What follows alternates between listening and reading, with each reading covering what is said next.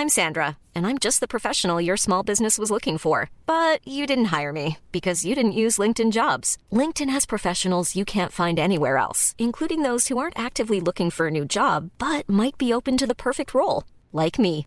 In a given month, over 70% of LinkedIn users don't visit other leading job sites. So if you're not looking on LinkedIn, you'll miss out on great candidates like Sandra. Start hiring professionals like a professional. Post your free job on linkedin.com/people today. It's that time of the year. Your vacation is coming up. You can already hear the beach waves, feel the warm breeze, relax and think about work. You really, really want it all to work out while you're away. Monday.com gives you and the team that peace of mind. When all work is on one platform and everyone's in sync, things just flow wherever you are. Tap the banner to go to Monday.com.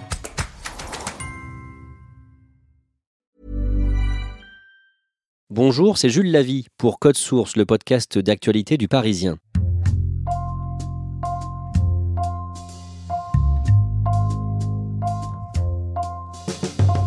Des dizaines de policiers enquêtent sur Michael Harpon, l'informaticien de la préfecture de police de Paris, qui a tué au couteau quatre de ses collègues le jeudi 3 octobre.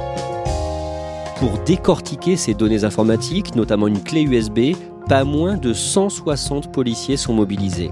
Pourquoi est-il resté à ce poste sensible malgré un signalement en 2015 Avait-il des complices? A-t-il communiqué des données? Combien de fonctionnaires sont radicalisés aujourd'hui au sein de la police?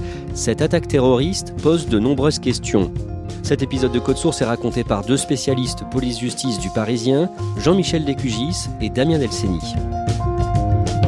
Il y a quelques instants, à l'intérieur de la préfecture de police de Paris, en plein cœur de la capitale, un homme s'est introduit dans l'enceinte de la préfecture avec une arme blanche. Il s'en est pris à plusieurs personnes, à plusieurs fonctionnaires de police. Pour l'instant, le bilan est encore extrêmement flou.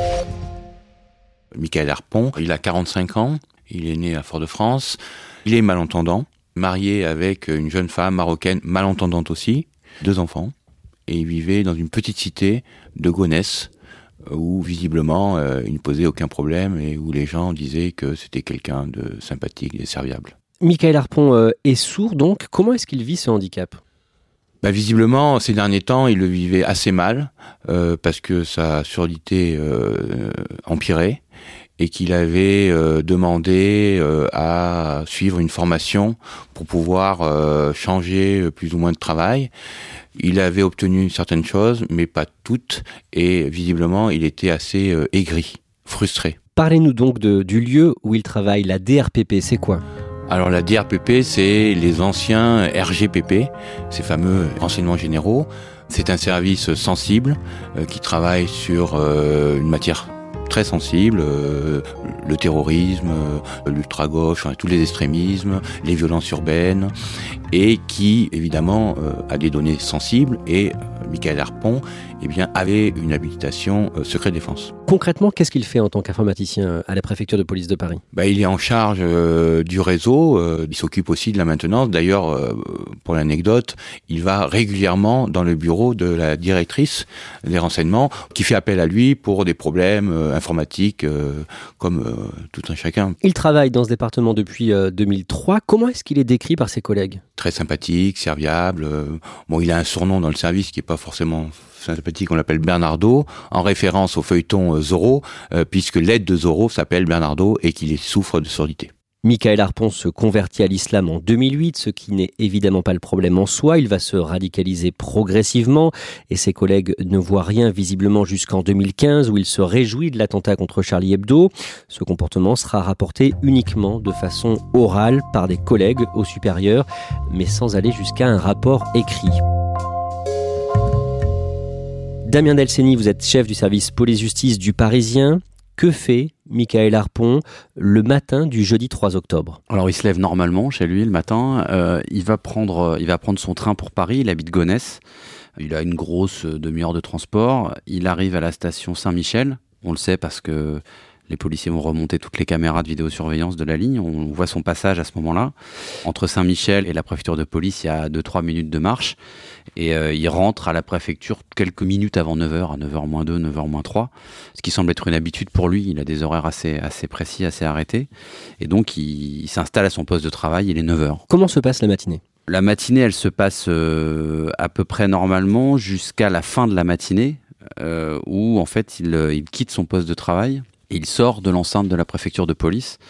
Tout ça, on le sait parce que comme il a un badge pour naviguer dans le bâtiment, c'est des bâtiments qui sont quand même relativement sécurisés. Chaque sortie et chaque entrée euh, laisse une trace sur le badge. Donc on sait qu'en fin de matinée, il quitte le bâtiment de la préfecture, il traverse la Seine et il remonte la rue Saint-Jacques jusqu'à un, un magasin de bricolage. Qu'est-ce qu'il fait? Là, il achète deux couteaux. Un couteau en métal euh, assez long de 33 cm et euh, un couteau plus petit, un couteau à huître. Il paye ses articles, il sort. Tout ça sera d'ailleurs euh, repéré par des policiers après coup sur des caméras de vidéosurveillance. Par contre, il leur manque une étape, c'est que il va à un moment donné aller se cacher dans la rue, dans un coin euh, un peu plus tranquille, pour dissimuler ces deux couteaux euh, sur lui, c'est-à-dire pas les avoir dans un sac ou dans la main évidemment. Et donc il cache ses couteaux et il retourne ensuite dans l'enceinte de la préfecture à son poste de travail. Alors justement, il arrive à passer les, les contrôles. Comment ça se fait que ça ne sonne pas au portique? Parce que c'est pas un visiteur lambda qui rentre dans la préfecture de police. Vous avez deux types de contrôles. Vous avez le visiteur qui rentre pour faire des démarches administratives. Lui va faire euh, l'objet d'une fouille. Son sac va être fouillé, ouvert, regardé, euh, passé sous un portique.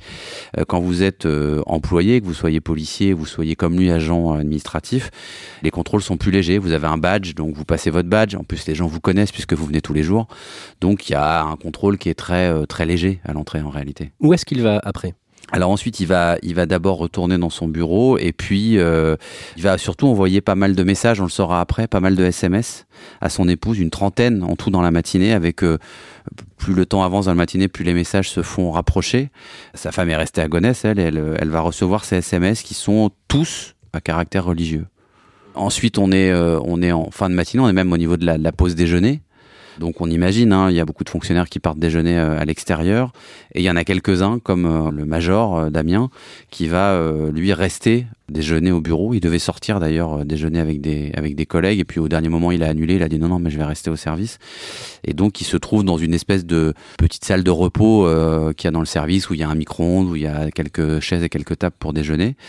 Et c'est à ce moment-là que Michael Harpon va faire euh, irruption dans cette pièce. Il s'attaque donc au, major Damien, qui vraiment est en train de, faire réchauffer son, son déjeuner, et il le frappe euh, de manière euh, extrêmement violente avec son couteau au niveau du cou. Euh, il porte vraiment, vraiment un, certain, un, un nombre important de coups. On relèvera une petite quinzaine de, de coups euh, au niveau de, du bas de la tête et, de, Du thorax. et du cou, également du thorax. Donc c'est une scène qu'on imagine extrêmement euh, violente et extrêmement rapide et qu'il va reproduire quelques secondes après sur un deuxième homme qui est présent lui aussi dans la salle et qu'il va aussi frapper de manière extrêmement violente avec son couteau, pareil au niveau, au niveau thoracique. Il s'attaque aussi à un agent administratif. Alors ensuite, il, va d'abord sortir de cette pièce de repos et il va souhaiter en fait rentrer dans une autre pièce parce qu'il sait qu'il y a d'autres policiers dans cette pièce. Il se trouve qu'à ce moment-là, cette pièce, elle est, euh, fermée, elle est verrouillée, donc il peut pas rentrer. Donc il va continuer son périple et là, il va croiser un troisième homme qui est agent administratif, en fait, un peu comme lui. C'est pas un policier, c'est un agent administratif qui travaille pour la préfecture, qu'il va également poignarder. Là, on est toujours à l'étage, euh, à l'étage de la DRPP. Et ensuite, il va emprunter les escaliers pour redescendre en fait dans la cour principale de la préfecture de police. Et c'est dans cet escalier qu'il va poignarder deux femmes. Euh, Aurélia, la, la- la jeune femme qui va décéder, qu'il va poignarder aussi à, à plusieurs reprises, et une deuxième femme euh, qu'il va poignarder quelques mètres plus bas dans l'escalier, qui elle va être grièvement blessée mais qui ne, qui ne va pas décéder. Et ensuite, cet escalier, en fait, il donne accès à une porte de sortie dans la cour principale. La cour principale de la préfecture, c'est cette énorme cour qui est une cour carrée euh, très grande avec euh, de nombreuses issues et qui permet aussi de sortir ensuite euh, dans la rue. Et cette sortie, elle donne notamment, pour qu'on se rende bien compte, sur le parvis de Notre-Dame de Paris. Donc il va arriver dans cette cour carrée pour en fait euh, continuer son périple meurtrier et peut-être même sortir de l'enceinte de la préfecture. Est-ce qu'à ce moment-là, il crie? Est-ce qu'il dit quelque chose? Non, il n'y a pas de, y a pas de bruit particulier. Bon, faut quand même savoir qu'il il parle. Hein, Michael Harpon, il est sourd, mais il, est, il parle, mais il parle pas non plus d'une manière euh, forcément euh, comme vous et moi. En tout cas, il n'y a pas de, y a pas de propos, il n'y a pas de cris, il n'y a pas de choses comme ça. C'est dans la cour, en tout cas, qu'il est arrêté dans sa course. Dans la cour, il sort d'abord de manière assez calme, sans courir. Et à ce moment-là, il est mis en joue par un jeune policier qui s'occupe en fait de la garde du bâtiment, qui le voit sortir avec son couteau dans la main. Il n'est pas, euh, il pas du tout, euh, il semble pas affolé à ce moment-là. En revanche, dès que le policier va lui faire les premières sommations, c'est-à-dire lui demander de lâcher son couteau et de, et de lever les mains, non seulement il va pas le faire, mais surtout il va, il va se mettre en fait à, à marcher vite, puis à courir vers le policier. Il va en quelque sorte charger le policier, qui va donc refaire une deuxième sommation, et puis finalement ouvrir le feu quand il sent que Michael Harpon fonce sur lui avec ses couteaux et qu'il est en état de, et de légitime défense, et qu'il faut absolument le neutraliser surtout. Donc il va tirer deux fois, et il va l'atteindre mortellement, et euh, Michael Harpon s'effondre euh, sur la petite cour pavée à quelques mètres de la, de la porte d'entrée principale de la PP. Qu'est-ce qu'on sait d'un mot sur le jeune policier qui a neutralisé euh, l'assaillant? Il est en poste depuis six jours à ce moment-là à la préfecture de police. Il sort de l'école. Donc c'est sa première affectation. Euh, il, vient, de commencer son, son, nouveau métier. Il est très jeune. Et donc il a au moins ce sang-froid d'abord de tout de suite voir la gravité de la situation, sans oublier de faire les sommations. Et surtout en faisant un tir dans, dans une zone où on imagine qu'il y a quand même encore un peu de monde, même si euh, tout le monde a dû commencer à s'abriter. On est quand même dans un lieu qui est, euh, qui est encore public. Et donc il, il, va faire usage deux fois de son fusil et pour abattre le terroriste. Cela met fin à la tuerie. Au total, quatre fonctionnaires sont tués. Quatre fonctionnaires, euh, trois hommes d'abord, hein, on l'a dit, deux hommes dans la première pièce, un homme ensuite sur le, sur le trajet et, euh, et une femme dans l'escalier. Qui sont euh, les quatre victimes? Est-ce qu'on peut euh, dire un mot de Damien, Anthony, Brice et Aurélien? Bah, vous avez toutes sortes de profils. Vous avez euh, des policiers qui ont, pour certains, une carrière déjà importante, comme le major qui travaille depuis déjà un certain temps dans la police. Vous avez Aurélia, cette jeune femme qui est mère de, de deux enfants, qui habite en Seine-et-Marne, qui rêvait depuis toute petite de devenir policière, qui était devenue policière, qui s'occupait elle plutôt, d'ailleurs, qui avait plutôt un un, rôle administratif au sein de l'APP, qui s'occupait notamment de la gestion des plannings, etc., mais qui était une femme très très apprécié. Et puis vous avez aussi euh, Brice qui est alors qui a lui un, profil un peu particulier parce que c'est quelqu'un qui a eu plusieurs vies avant, qui a fait notamment du théâtre, qui a fait le, cours Florent, qui a fait un peu de un peu de publicité, puis qui est rentré dans le dans, à l'APP sur le tard entre guillemets, même s'il n'a qu'une trentaine d'années, mais qui a eu voilà qui a eu une toute autre vie avant. Donc voilà, on a des gens qui ont des profils euh, très différents et, euh, et, qui avaient tous comme point commun effectivement d'être euh, pour la plupart à la DRPP. Rapidement après l'attaque, la femme de Michael Harpon est placée en garde à vue. Oui, ça c'est assez traditionnel. Euh, la compagne d'un terroriste, ses proches sont souvent les premiers à être interpellés et interrogés. Donc là c'est le cas, effectivement, dans les minutes qui suivent. Dès que les policiers ont la certitude de son identité et de son adresse, ils se rendent au domicile de Michael Harpon à Gonesse et ils interpellent sa compagne immédiatement. Comment est-ce qu'elle réagit? Elle est évidemment euh, sidérée, mais peut-être sidérée par ce qui s'est passé, mais elle n'est elle pas complètement non plus surprise parce qu'elle dira assez rapidement au cours de ses auditions, elle dira deux choses. Elle dira notamment que la nuit précédente, le comportement de son mari, qui qu'elle trouvait déjà un peu étrange depuis euh, depuis quelques jours, l'a été encore plus parce qu'il s'est mis à, à, pousser des cris au milieu de la nuit, euh, des choses assez euh, assez étranges et, euh, et qui pouvaient déjà euh, montrer qu'il était qu'il était rentré dans une nouvelle phase de sa radicalisation. Et puis elle elle ne peut pas ignorer non plus les échanges de, de SMS très nombreux qu'elle a eu avec lui dans la matinée. Alors certes des messages à caractère religieux, mais qu'elle interprétera même elle-même à un moment donné peut-être comme un malaise profond de son mari, euh, avec peut-être des envies de suicide. Elle ne pense pas, elle, dit-elle au policier, qu'à ce moment-là, il est en train de préparer un passage à l'acte imminent sur d'autres personnes, mais elle envisage l'hypothèse qu'il puisse mettre fin à ses jours parce qu'elle le trouve, euh, elle le trouve pas bien depuis plusieurs jours. Est-ce qu'elle a vraiment dit dans l'un des messages Dieu seul te jugera? Ça fait partie dans la foule des messages de ce qui a été de ce qui a été rapporté. Après, Dieu seul te jugera, c'est on peut l'employer pour tout un tas de situations entre guillemets. Dans les messages, en tout cas, il n'y en a pas un ou plusieurs qui permettent clairement de penser, en tout cas à ce stade, qu'elle euh, était euh, au courant, euh, complice ou qu'elle aurait pu déduire que les messages avaient un caractère de préparation d'une opération terroriste. En tout cas, elle sera relâchée quatre jours plus tard. Aux yeux des policiers, vraiment, elle n'est pas suspectée d'être complice? En l'état, non, puisqu'elle est, elle est remise en liberté euh, sans même avoir été déférée ou mise en examen. Donc ça veut dire qu'à ce stade-là, dans le dossier, dans tout ce qui a pu être épluché déjà euh, des perquisitions, de ces auditions, il n'y a pas d'éléments qui permettent de penser qu'elle a pu euh, non seulement inciter, mais surtout qu'elle a pu même être au courant d'un projet quelconque qu'elle aurait caché ou qu'elle aurait volontairement dissimulé. Jean-Michel Descugisson revient le jour de l'attaque terroriste, le jeudi 3 euh, octobre, dans l'après-midi à 16h35. Le ministre de l'Intérieur, Christophe Castaner, fait sa première déclaration. Qu'est-ce qu'il dit en substance? Il dit que euh, Michael Harpon n'a jamais été euh, présenté comme quelqu'un qui avait des difficultés comportementales, qu'il n'y avait jamais eu de signal d'alerte. n'a jamais présenté le moindre signe d'alerte. Et sans doute, il a parlé un peu vite. Euh, très vite va remonter le fait que des collègues de, travail avaient signalé des signes de radicalisation chez lui ces dernières semaines. Euh, certains disent qu'il ne serrait plus euh, la main des femmes, ne leur faisait pas en tout cas la bise, qu'il y avait eu ce problème à un moment des attentats de Charlie Hebdo où il avait cautionné ces attentats. Donc tout ça remonte. Et là, euh, évidemment, l'opposition euh, va se déchaîner. J'appelle aujourd'hui euh, Christophe Castaner à cesser ses fonctions. L'opposition a demandé sa, sa, démission. Il est entendu par les différentes commissions. et bon, il est effectivement très fragilisé. Christophe Cassaner qui va s'en expliquer à deux reprises cette semaine, à l'Assemblée puis au Sénat. C'est en trouvant des réponses que nous ferons en sorte que plus jamais cela ne se reproduise. Et ce mardi 8 octobre, dans la cour de la préfecture de police de Paris, Emmanuel Macron a rendu hommage aux fonctionnaires tués. Vos collègues sont tombés sous les coups d'un islam dévoyé et porteur de mort qu'il nous revient d'éradiquer. Jean-Michel Descugis, au niveau de l'enquête, quelles questions les policiers vont devoir euh, éclaircir aujourd'hui? Bah, La première chose, c'est savoir s'il a, oui ou non, bénéficié de complicité. Euh, est-ce qu'il a pu transmettre des informations euh, secret défense?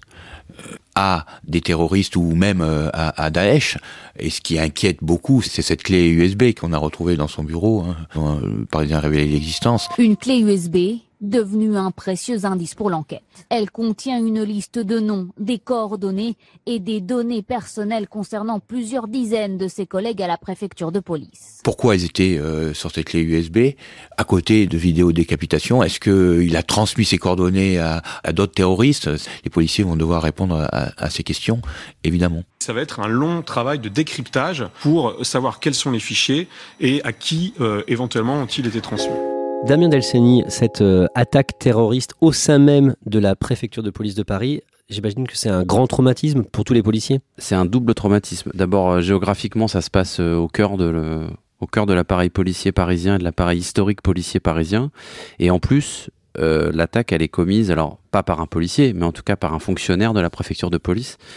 On savait que c'était le, scénario du pire et, forcément c'est euh, il y aura un avant et un après cette histoire-là parce que quand on est frappé de l'extérieur déjà dans un bâtiment comme celui-là, c'est très difficile à gérer. Mais là, quand en plus on sait que euh, l'attaque est venue de l'intérieur par quelqu'un qui était là depuis plus de 15 ans dans un service censé, euh, entre autres, mettre hors d'état de nuire les radicaliser et les repérer et que on a laissé quelque part germer au milieu de ces bureaux un véritable poison, c'est forcément euh, traumatisant d'abord et ensuite ça pose de vraies questions sur la remontée de l'information, sur euh, comment on gère ces cas-là euh, à la préfecture de police, mais quelque part dans tous les commissariats de France.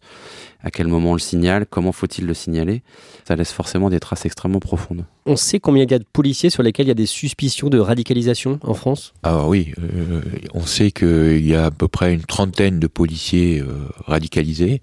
Aujourd'hui, on sait que l'IGPN, la police des polices, eh bien, euh, suit 19 fonctionnaires, que certains ont été radiés six d'entre eux, mais parfois, et c'est un véritable casse-tête pour l'institution, eh bien, euh, le tribunal administratif annule ces révocations et réintègre les policiers dans l'institution. Parfois, ils sont mutés. C'est très compliqué, à la fois pour de signaler euh, des faits de radicalisation pour les collègues de travail, hein, parce qu'il ne faut pas qu'ils se loupent, ils peuvent être traités, de, catalogués de, discrimination. Et puis ensuite, euh, parfois il y a des vengeances, il y a des, gens qui vont faire des faux témoignages, donc c'est difficile de faire la part des choses. Effectivement, le, problème il est, il est double, c'est comment et à partir de où on met le curseur, c'est-à-dire qu'est-ce qu'on peut considérer comme de la radicalisation? Est-ce que ce sont des propos? Est-ce que c'est une fois Est-ce que c'est des propos réitérés? Est-ce que c'est des habitudes vestimentaires qui changent? Est-ce que c'est plusieurs facteurs à la fois qui doivent amener à... Donc il faut presque inscrire dans le marbre qu'est-ce qui va être le, mode d'emploi du radicalisé dans les services publics et dans la police en particulier. Et une fois que ça c'est déterminé, c'est qu'est-ce qu'on fait après, c'est-à-dire il suffit pas de lever la main et de dire mon voisin est radicalisé. Après, il faut mettre tout ça sur du papier. Là, ce qui semble avoir arrêté la procédure en 2015, c'est quand on leur a demandé de faire un rapport. Faire un rapport, c'est quoi? C'est laisser son nom et son matricule sur une feuille écrite. C'est quelque chose qui poursuit après euh, et c'est quelque chose qui laisse une trace. Là, on a préféré le rapport oral, c'est-à-dire on va voir son chef intermédiaire, on dit voilà, on a un problème avec Michael Harpon. Lui, il leur dit euh, pas de problème, je gère. Tout ça se fait euh, sans aucun papier, sans aucun rapport. On n'a pas de problème avec la hiérarchie du dessus qui viendrait nous voir en disant mais qu'est-ce que c'est que cette histoire avec Michael Harpon? Tout ça reste quelque part. C'est voilà, c'est la poussière qu'on met sous le tapis, en espérant qu'il ne se passe jamais rien. Et quand il se passe quelque chose comme là, ben, on découvre effectivement qu'il y a de la poussière sous le tapis. Merci à Jean-Michel Descugis et Damien Delceni. Dossier conçu et préparé par Clara Garnier-Amouroux, production Marion Botorel, réalisation Julien Moncouquiole. Code Source est le podcast d'actualité du Parisien. N'oubliez pas de vous abonner sur votre application de podcast préférée. Nous sommes aussi disponibles sur Deezer et Spotify. Vous pouvez dialoguer avec nous par Twitter ou à l'adresse codesource at leparisien.fr.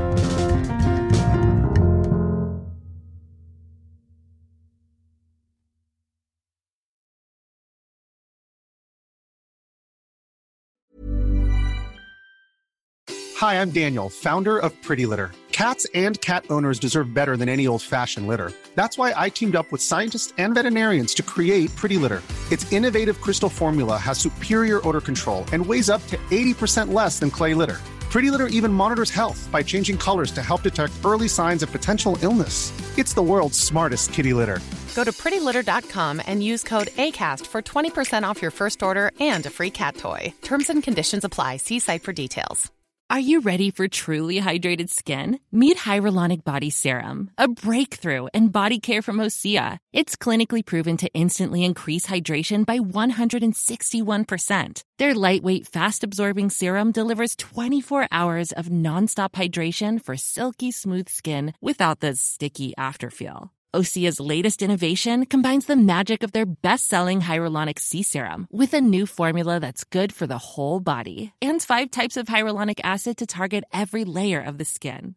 Osea is a women-founded, women-led brand that's been crafting seaweed-powered products for nearly 30 years. The best part? Everything Osea makes is clean, vegan, cruelty-free, and climate-neutral certified, so you never have to choose between your values and your best skin. Treat your skin to clean, vegan skincare from Osea. Get 10% off your first order site-wide with code SUMMER at OseaMalibu.com. That's O-S-E-A Malibu.com code SUMMER.